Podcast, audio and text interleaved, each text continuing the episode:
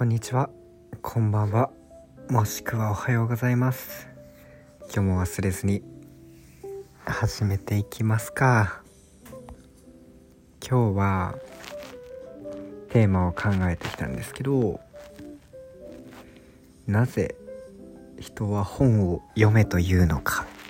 というテーマで話していこうと思います。第5回目にして初めて使いましたこれ。どうなんだろう。ちょっといまいちよく分かってませんが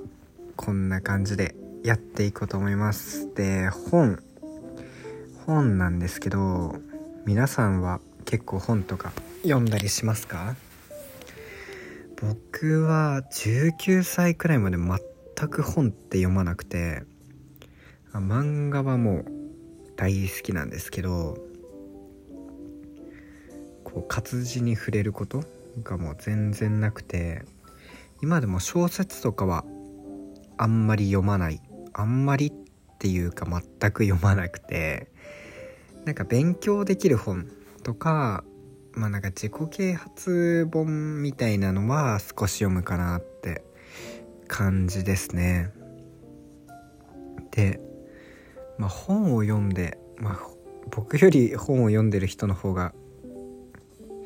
多いと思うんですけどすごい僕は全然読むわけじゃないのででもそれでもちょっと読んでみていいなぁと思うところはまあなんか結構みんな言うことだと思うんですけど、まあ、語彙力語彙力がつくってところですかね。なんか話し方とか話す言葉の言葉遣い とかって意外となんかそこで判断されたりすること多いなと思うのでそういう面で語彙力がつくっていうのはすごいいいことだなと思います。でもそうですね。あとは、まあ、僕はですけど結構なんかこうどういう研究結果があってこうだみたいな本とか割とまあ心理学系とかそういうのを読んだりするんですけど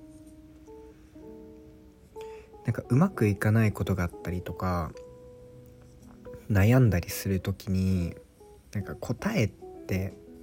人間関係においてないじゃないですか。まあ、あの時ああしとけばよかったなとか結果論でなんかもっとこうした方がベターだったっていうのは言えるけどでもなんか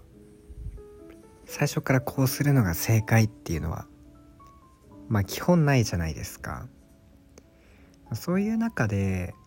例えば心理学だったら、まあ、こう言ったらこうなりやすいよねっていうことが書いてあるじゃないですか。かそれって知ってるとなんか気が楽だなって僕は思うのでそれもすごい読んでよかったなと思うところですね。なんか最近読んだ本でなんか何だったかな？なんか人はなぜ裏切るのか？みたいな 病んでないですよ。そういう本を読んだんですけど、まあ、簡単に言ったらまあ信頼って、まあ、なんか必要だからそうするみたいな。やばい。語彙力ないですね。本読んでないのがバレる。でもまあその一人じゃ何かをできないから人を頼ってその人を頼ることでまあ信頼が生まれるみたいな。そういうことが書いてあってだからなんかこうお金持ちになったり豊かになればなるほど実はなんかこう人を裏切る可能性って高くなるみたいなことを書いてあってなんかすごい面白いなと思ったりなんかそういうのってなんかそれが答えなわけではないですけど傾向としてそういうことがあるっていうのは実際になんか実生活でも使えたりするしなんかもし自分がこう裏切りにあった時になんかこうあでもこういうことだからそういう風になるのかっていうなんかこうそれで許せるか許せないかとかはまた別かもしれないですけど少なくともなんかちょっとでも納得できる材料になるっていうのはいいことかなって僕は感じましたね。そのその本はお金持ちだとまあなんか、まあ、誰かを頼る必要がどんどんなくなってくるから、まあ、その自分の利益とかっていうことにこう走りやすいっていう。まあなんかそれがいいこととか悪いこととかっていうのとはまた別でそういう傾向にあるっていう話だったんで。なんかそういうなんか人間が人間としてこうなりやすいよねっていうのは僕は結構好きで読んだりしますね。なんか簡単なので言ったら「はい」って何回も言わせた後だと何でも「はい」って言いやすくなるみたいな。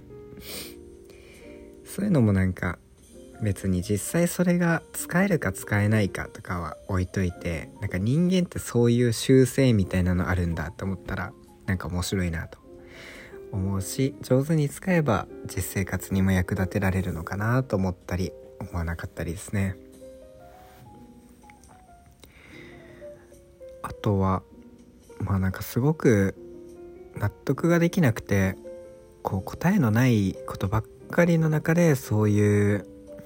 まあなんか科学的な根拠があるものを見るとやっぱりなんか納得できないにしてもまあしょうがないかって思える材料にもなるかなって感じですね。僕にとっては。僕が読んだ本の中で面白かったなぁと覚えている本はえっと作者の名前が出てこないんですが、えっと、すごい有名なあカーネギーの「人を動かす」っていう本はすごく読んでよかったなぁと思いました。それとあとすごく好きな本で岡本太郎の「と、自分の中に毒を持て」っていう本が僕はすごい好きですね。逆に小説系は本当に読んだことがないのでなんか村上春樹とか読んでみたいなと 思っております。意外となんかもうちょっと古いなんか夏目漱石とか太宰治とかその辺読んでみたいなって思ってるんですけどなかなか手が出せずにいますね。なんか日本の言葉ってめちゃくちゃ美しいなって個人的には思っててすごいなんか海外に行ったらストレートな表現まあ海外って言っても僕英語以外は大して知らないんですけどすごいまっすぐな表現とか比喩表現少なかったりするんでまあなんかそれが日本の面倒くさいところにもつながってるのかなとは思うけどでもやっぱりなんか美しいなみたいなこうやって表現するんだとかあとオノマトペとかもやっぱりすごい多いからなんか日本人って耳いいのかなとかって考えたりするのが結構好きですね。なんか雨がザーザー降るって言ったらそれだけでああ強く降ってるんだなとかしとしと降るって言ったらああそんなに降ってないけどなんかすごいじわじわ濡れていくような感じだなってもうなんかじわじわもオノマトペですもんね。何の話をしてるのかちょっとわからなくなってしまいましたがまあ本は読んだ方がいいらしいですよっていう話をしたかったです。そうですね。逆にそうおすすめの本があれば本当教えてほしいんですけどこのアプリはコメントみたいな機能があるのかもちょっとよく分かっていないのでもしこれを聞いてる人がいて何か使い方を教えてくれる方がいたら教えていただけたらすごく嬉しいなと思っております。最近すごく鼻声だったので声が回復したらもうちょっと聞き苦しくない声で喋れると思うので、